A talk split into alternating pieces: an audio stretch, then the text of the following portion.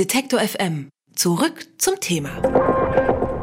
Wer lernen möchte, wie man einen Molotow-Cocktail baut, hat bisher auf linksunten.indimedia.org nachschauen können.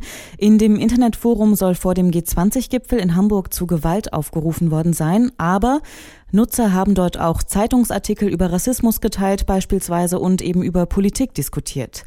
Die Plattform gilt als einflussreichstes Netzwerk der linken Szene in Deutschland bis heute, denn am Vormittag ist die Website aus dem Netz verschwunden. Der Grund, das Bundesinnenministerium hat sie verboten. Minister Thomas de Maizière hat den Internetauftritt als rechtsfreien Online-Raum bezeichnet. Ich spreche mit Stefan Humer über die Bedeutung des Verbots. Er ist Internetsoziologe an der Hochschule Fresenius in Berlin und außerdem Vorstandsvorsitzender des Netzwerks Terrorismusforschung. Guten Tag, Herr Humer. Hallo. Wie gefährlich ist denn diese Internetplattform Indimedia oder eben der deutsche Ableger links unten.indimedia.org Ihrer Meinung nach? Die Bedeutung ist schon sehr, sehr groß gewesen und man kann eigentlich kaum, wenn man sich die Szene anschaut, die Bedeutung von äh, links unten unterschätzen oder auch äh, überschätzen. Das ist wirklich, also man war eigentlich genau am richtigen Ort. Das war für die deutsche äh, linke Szene schon ein äh, ganz, ganz entscheidender digitaler Ort. Aber warum hat man äh, denn die Seite dann nicht eher verboten? Ne? Also sie besteht ja schon seit 2009. Ist das jetzt vielleicht auch eine Wahlkampfaktion, so ganz nach diesem umstrittenen Motto Linksextremismus ist genauso ein Problem wie Rechtsextremismus?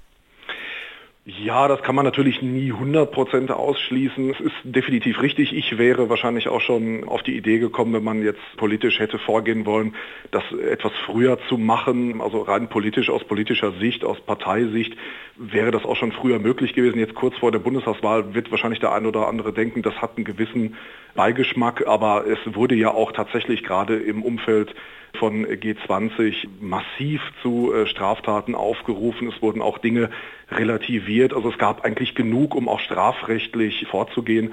Und deswegen der Zeitpunkt ist jetzt in dem Sinne nicht falsch, aber etwas früher wäre wahrscheinlich auch nicht falsch gewesen. Da war man eigentlich schon seit längerer Zeit am richtigen Ort. Also ist der Verbot vielleicht auch eine direkte Folge der Ereignisse im, beim G20-Gipfel in Hamburg? Also es ist definitiv, das kann man sagen, für viele Politikerinnen und Politiker im konservativen Bereich der äh, Tropfen gewesen, der das fast zum Überlaufen brachte. Also man hat das sicherlich lange Zeit einfach auch gesehen, geduldet. Äh, viele Politikerinnen und Politiker, die sich dagegen ausgesprochen haben, wurden ja häufig auch als Hardliner bezeichnet. Also da hat man sicherlich lange gesagt, naja, komm, lass mal, so schlimm ist das alles noch nicht, aber nach G20 wurde eben doch auch im Lichte der Öffentlichkeit klar, womit man es da wirklich zu tun hat. Also diese Relevanz wurde in die Öffentlichkeit gebracht und deswegen jetzt hätte man eigentlich auch gar nicht mehr länger warten können. Also jetzt war es ja auch offensichtlich äh, einige Wochen nach äh, G20, womit man es da wirklich zu tun hat. Vielleicht schauen wir noch mal ein bisschen allgemeiner. Was bewirkt denn ein Verbot von Internetseiten allgemein Ihrer Meinung nach? Also technisch gesehen wird sich natürlich nicht verhindern lassen, dass die Inhalte irgendwo anders auftauchen oder dass es ein ähnliches Angebot geben wird. Es geht natürlich ganz klar erstmal um das Symbol. Also der Staat äh, zeigt sich wehrhaft.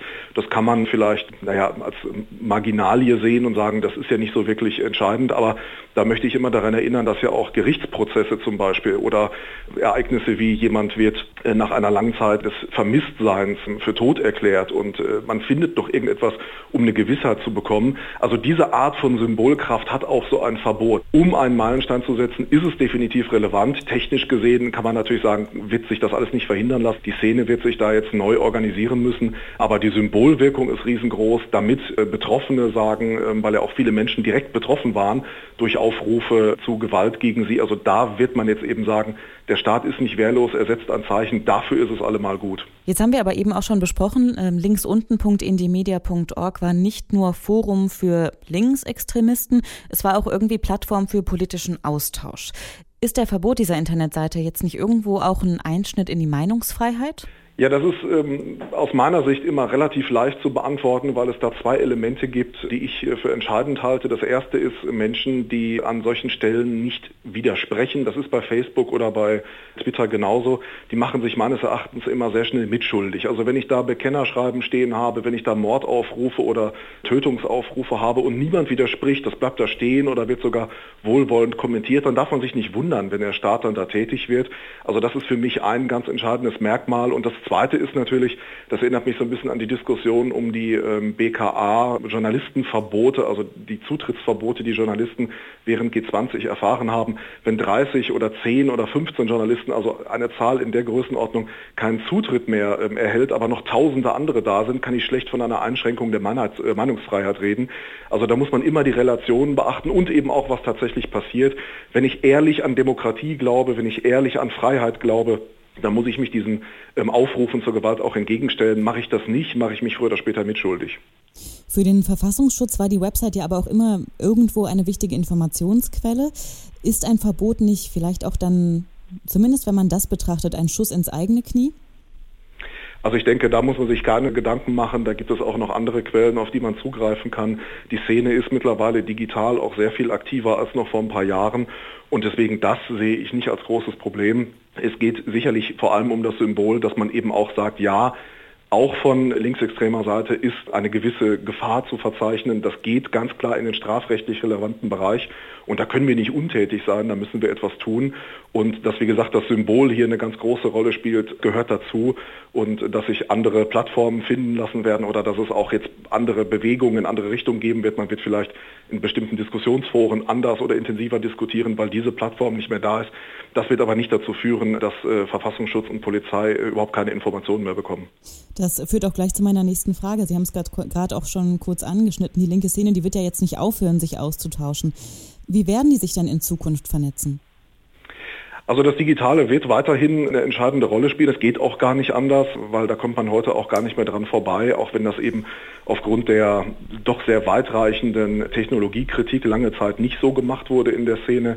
Aber es wird weiter digitale Plattformen geben äh, und es wird auch da natürlich neue Varianten, neue Ausprägungen geben. Also es wird jetzt nicht einen Rückfall in äh, analoge Zeiten geben, aber man ist jetzt unter Druck, man wird jetzt unter Druck gesetzt, das wird die Szene eine ganze Weile beschäftigen und da werden sich jetzt eben neue Lösungen herauskristallisieren müssen, bis die allerdings dann dieselbe Tragweite bekommen wie links unten, wird es wahrscheinlich einige Zeit dauern. Aber das ist sicherlich auch Absicht des Staates, da Druck auszuüben und die Leute ein bisschen in Bewegung zu halten. Die für die linke Szene doch sehr wichtige Website linksunten.indimedia.org ist vom Bundesinnenminister Thomas de Maizière verboten worden. Warum und mit welchen Folgen? Darüber habe ich mit dem Internetsoziologen Stefan Humer gesprochen. Vielen Dank für das Gespräch, Herr Humer. Gerne, ich danke Ihnen.